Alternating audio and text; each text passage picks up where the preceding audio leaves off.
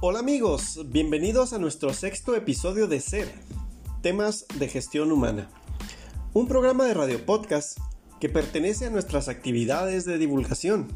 en las que abordamos temas de interés para todo aquel que quiere autorrealizarse, explorarse, conocerse y entrenar. Si buscas mejorar tus marcas, el desarrollo físico o la salud, en Ser encontrarás información sobre esto además de paz y una vida plena. Charlas, disertaciones, talleres y conferencias, clases, prácticas y asesorías. Un nuevo concepto de divulgación ambicioso sí, pero en la alegría y en lo fraterno. Y como tema para nuestro sexto episodio hablaremos de alimentación, en una pequeña introducción y aspectos generales. Bueno, esperamos aportarles.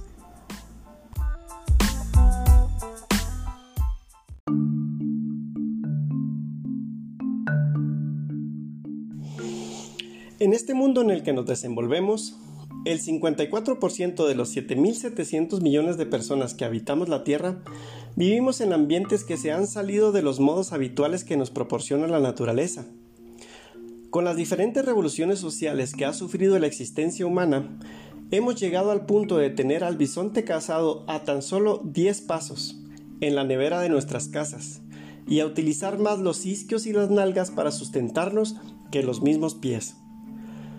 Con este episodio iniciamos una serie de entregas en las que estaremos tratando temas relacionados con la alimentación sobre todo, la salud y una revisión detenida que haremos el hablante y los que escuchan para detenernos a autoobservarnos, como decíamos en nuestro primer episodio, y partir de esa base en pos de una mejora de nuestra salud.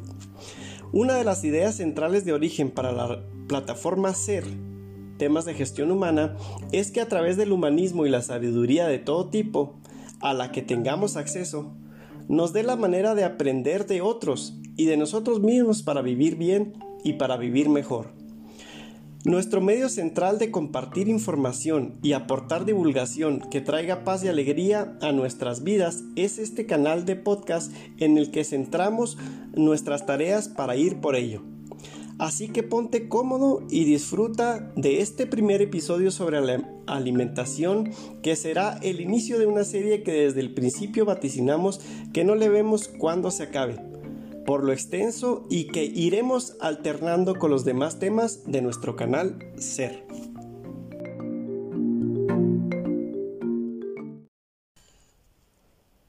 Pautas para un enfoque evolutivo de la salud y la nutrición vamos a hablar de alimentación.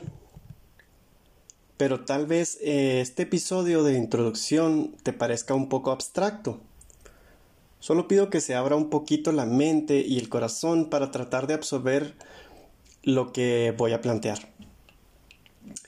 Iniciaremos diciendo que antes de empezar este tema debemos de quitar la mala idea que tenemos de separar la información científica de la sabiduría que nos aporta el conocimiento de la experiencia y la intuición. De hecho,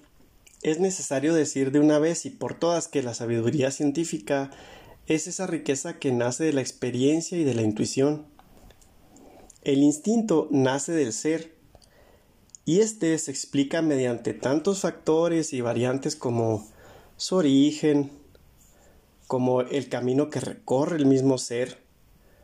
la fenomenología a la que se expone una persona y tantas cosas diferentes que han derivado en la respuesta animal y más tarde en la respuesta humana de esa del mismo ser. El conocimiento de un viejo sabio que habita en tu colonia o de la misma sapiencia, si se mira bien, de las mismas cosas que tú sabes, difícilmente dista de la sabiduría científica que nació de la intuición, pero que tiene la riqueza de haber pasado por un establecido, un protocolo, el método científico, pues, por el cual, mm, mm, por este método, o sea, por el cual pasa la mayoría del gran conocimiento que todos nosotros como humanidad hemos logrado tener en teorías eh, para la existencia, para llegar hasta donde estamos. Mm, ahora hablemos un poquito entonces de la intuición y de lo contraintuitivo. Eh, la intuición, al fin y al cabo, sería esa misma sabiduría que tenemos nosotros, pero que no sabemos cómo la tenemos, mas sin embargo nos brota del mismo ser cuando estamos ante un hecho que tenemos que solucionar y que sí tenemos las armas, pero conscientemente o cognitivamente no, no sabemos cómo utilizarlas, mas sin embargo las aplicamos, derivadas exactamente desde, desde nuestro mismo instinto. Y entonces, ¿cómo explicar la falla de la intuición? Pues bueno, lo que sucede es que a veces a la intuición le falta información y por eso eh, surgen fallas y luego por eso a veces hay pensamientos contraintuitivos o más bien intuiciones que se toman desde un aspecto diferente eh, por ejemplo, eh, a veces sabemos cosas por experiencia que vivimos en un entorno natural de física clásica, por decir. Y luego, si observamos bien, si analizamos bien, vamos aprendiendo cosas más profundas que nos, que nos corrigen esa primera intuición que teníamos y entonces esto vendría a ser lo contraintuitivo. Eh, a veces partir de, una base errónea nos trae eh, métodos, sistemas y cosas que vamos inventando para luego eh, construir una base acertada a través de lo, de lo que vamos aprendiendo. Esto se hace meditando. A veces una meditación correcta puede corregir una intuición que, que está fundamentada desde bases erróneas. Es eh, como sabiduría que se cura. Por decir, a veces tenemos mm, conocimiento que necesita ser curado, que necesita ser reflexionado, que necesita ser eh, meditado, como lo hace eh, un concreto cuando se echa. Por ejemplo, tú haces una banqueta, echas un concreto y luego necesitas que cure para que tome su forma correcta este proceso de, que se cure la, sabiduría nació de un, de, un, de un, fenómeno intuitivo, pero logra sabiduría comprobada a través de, un proceso de observación, de meditación y de experimentación y, de un planteamiento correcto, eh, de una duda correcta a observar lo contraintuitivo podríamos decir entonces que tal vez eh, no exista, sino que es una falta de información y de experiencia sobre un, tema, un campo nuevo que se empieza a explorar. O, exploración para la respuesta que, se tiene que dar. Y en este caso su, intuición a la, la, la adquisición de un conocimiento correcto a lo mejor nació de un planteamiento incorrecto pero intuitivo que nos lleva a un nuevo aprendizaje y a una corrección de la intuición. Mm, ahora, vamos a, plantear otra cosa también. Eh, podemos hablar de fe, de esperanza, de dogmas. Eh, muchas veces tendemos a decir que estas cosas están peleadas con la ciencia, con la evidencia, con la meditación, con, un autoaprendizaje o con una, un conocimiento personal de nosotros mismos, claro, claro está, ¿verdad? Valga la redundancia, y del entorno de la fenomenología que nos rodea.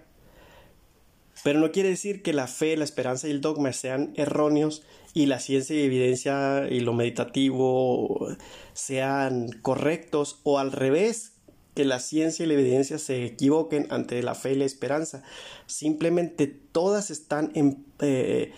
eh, inmersas, incluidas en el espíritu humano y nos lleva a adquirir nuevo conocimiento. Estoy diciendo todo esto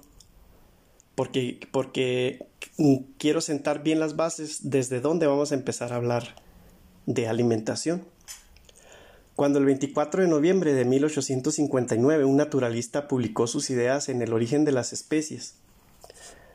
toda la cerrazón y no el conocimiento que estaba todo como un bloque, como una masa, una mole de ideas que había que romper a base de un buen planteamiento eh, de información. Este, y que ese planteamiento nació de la intuición de, un, de, un, hombre, de este hombre Darwin, pero sobre todo de, de seguir su intuición, de su enorme curiosidad y de la confianza en sí mismo, ya que sus ideas habrían de enfrentar las eh, mm, ciencias o, los planteamientos de científicos tan importantes como Kelvin en su tiempo, que refutaron sus teorías en su, mm, también con, con bases científicas y que le dieron batalla utilizando también ciencia, en particular fue la física. Eh, surgió la épica batalla entre la biología basada en observaciones inspiradas por la naciente geología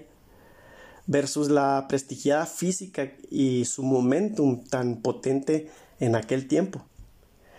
En aquel tiempo todo se revolucionó y todo empezó la carrera del cambio, hasta nuestros días. Esa evolución de saber eh, nos, nos, nos, nos trajo nuevas maneras de ver cómo vivimos y cómo nos comportamos ante el ambiente natural y también cómo nos comportamos nosotros mismos. Planteo todo esto porque los cambios que sugirió Darwin son muy importantes para la biología y por ende muy importantes eh, hoy en día para el tema que vamos a empezar a abordar de la alimentación. Por eso hablo de Darwin, porque sus teorías, eh, eh, o más bien su teoría es la idea más poderosa tal vez en el campo de la biología de las más importantes. Las ideas de Darwin son tan importantes en el campo de la biología como en el campo de la física fueron las ideas de Isaac Newton o de Einstein, que, cambiaron toda la concepción que tenemos eh, de la naturaleza, de cómo son los fenómenos, de cómo es el espacio, cómo es el tiempo y de nosotros mismos. La teoría de Darwin está basada en el método científico con evidencia tipo A y es en ella en la que planteamos eh, las hipótesis modernas sobre la medicina y la nutrición integrativa, de las que estaremos hablando posteriormente, de las que vamos a estar hablando eh, cuando estemos hablando de alimentación y de salud. Darwin es entonces, eh, como les decía, tan importante como Isaac Newton o como Albert Einstein, quienes se desarrollaron eh, en, estos campos, les digo, de la física y que, que ellos nos hicieron ver el mundo de otra manera, como ya les estaba diciendo, pero Darwin hizo ver al hombre de otra manera y a los animales de otra manera y a las plantas de otra manera y al mundo de otra manera. Em, lo importante de decir aquí es que la teoría de Darwin está sustentada en el conocimiento de muchos hombres. ¿Y por qué podemos decir esto? Pues porque está sustentada en el método científico, conocimiento que nace de la intuición, que revisa la intuición, que, que revisa también lo contraintuitivo, que contrapone los puntos y que va estableciendo información que, que está cimentada basada en información y conocimiento de hombres anteriores y de hombres de su tiempo y también de los hombres posteriores que van armando todo, todo un andamiaje, todo un entaramado eh, sobre conocimiento.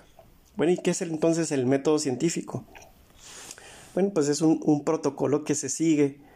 en el que se formulan ideas al principio, ideas originales, nacidas de la intuición de, de los hombres, y, esta formulación sería el establecimiento de hipótesis.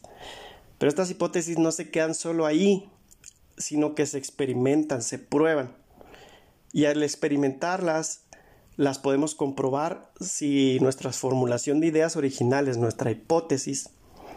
eh, mm, se, puede comprobar como positiva una formulación, un establecimiento principal si, el resultado es el, esperado o negativo cuando, cuando nos arroja otro tipo de información. Y ustedes me dirían, bueno, pero ¿cómo puede este Darwin comprobar todo lo que dijo? Y cómo este Albert Einstein pudo haber comprobado todo, todas las cosas que, que pensó acerca de cómo está formado el universo, de cómo se mueven los planetas, de cómo el espacio se, se, se elonga, eh, se, puede, se puede, puede cambiar en su forma, de cómo se explica la gravedad, de, de la otra dimensión que descubrieron del espacio, el tiempo, cómo, cómo eh, Darwin pudo eh, comprobar que pues que todos mm, estamos existiendo en el proceso de evolución. Bueno, pues no es que todo lo puedas experimentar aquí en tu laboratorio, sino que los planteamientos que se empiezan a establecer originados de la intuición se van comprobando también eh, con razonamientos comprobables a través de un método científico y que no solo una persona lo hace, sino que muchas personas participan en ello formulando teorías. Y entonces llegamos a lo que es una teoría. Una teoría este, no es una parte en el método científico que simplemente es como un escalón más, como un entaramado, como, perdón, como no un entaramado, sino como, sí, un escalón más en, el camino de, de, el método para llegar a una ley. La mayoría de la información moderna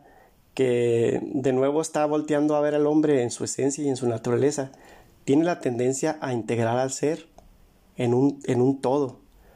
Algo que se podría pensar que está peleando con el análisis, que tiende a segmentar, pero que no es así. Más bien eh, responde a la evolución del enfoque científico, de adquirir conocimiento que sobre todo en la rama de la biología y más bien en el enfoque del género homo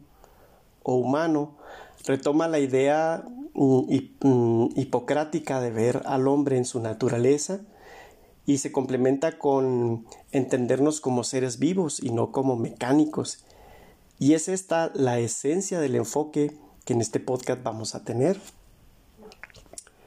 Em,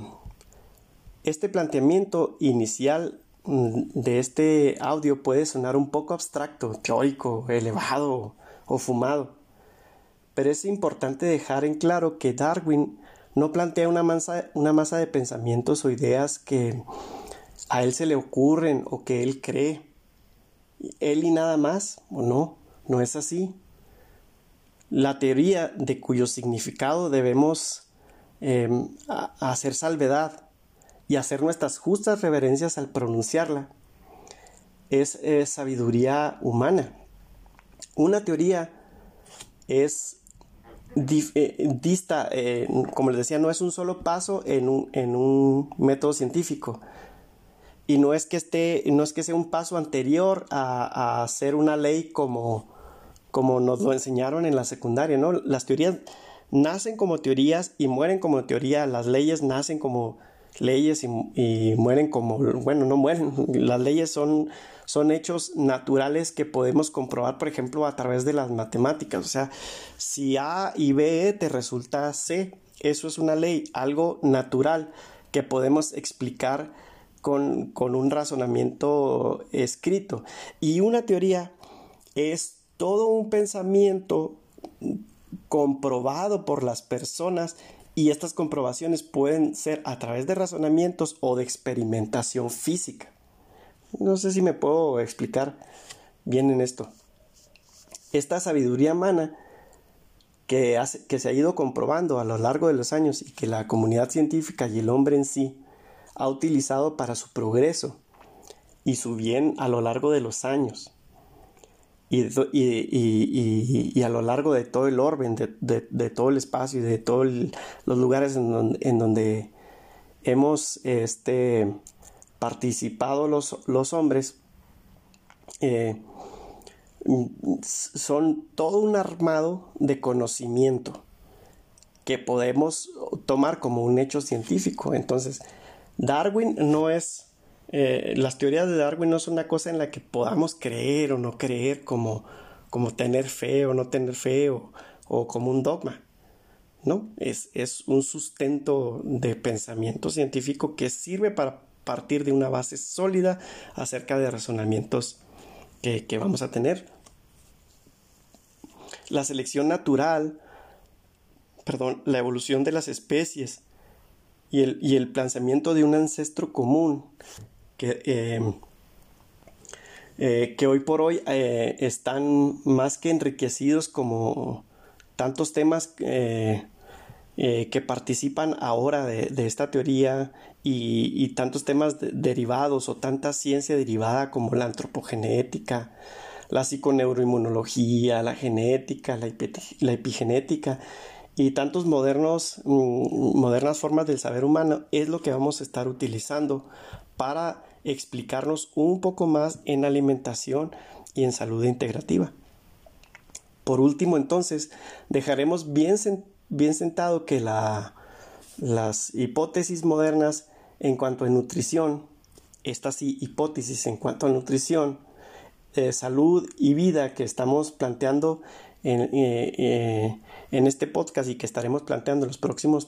podcasts está basado en innumerables hipótesis, ideas y planteamientos que se han venido suscitando en los últimos tiempos hasta nuestros días y que están revolucionando el enfoque de la comida y de la medicina para hoy. Luego más adelante hablaremos de una manera más práctica sobre alimentación deportiva o temas de interés general, de salud y de una vida plena. La manera de comer para mejorar nuestro, nuestro rendimiento o para el incremento de nuestra masa muscular y tantos temas relacionados que son apasionantes. Pero dejamos esta pauta y este enfoque para de una vez por todas ir rompiendo dogmas y planteamientos cargados de una desconfianza, de desaprobación anquilosada o inseguridades por ignorancia, por miedo y traumas que no nos permitan creer en, lo que vamos a empezar a plantear. También hablaremos mucho de salud, de enfermedades, de enfoques modernos y antiguos de medicina, las diferentes revoluciones sociales y medios de producción, de procuración de alimentos y de riqueza que han influido bastante en ser lo que somos y en cómo somos. Y ya más desarrollados, entonces sí podremos hablar de dietas y de modos de, alimentarnos. Pero tratando a lo largo de todo este desarrollo que al final de esta serie eh, se despejen eh, la duda en ti mm, de decir, ¿y entonces qué tengo que comer? ¿O qué comidas me quito? Eh, logrando entender lo que vamos a desarrollar, los escuchas serán capaces de poder establecer una dieta más o menos adaptada a lo que su cuerpo necesita sin necesidad de preguntar,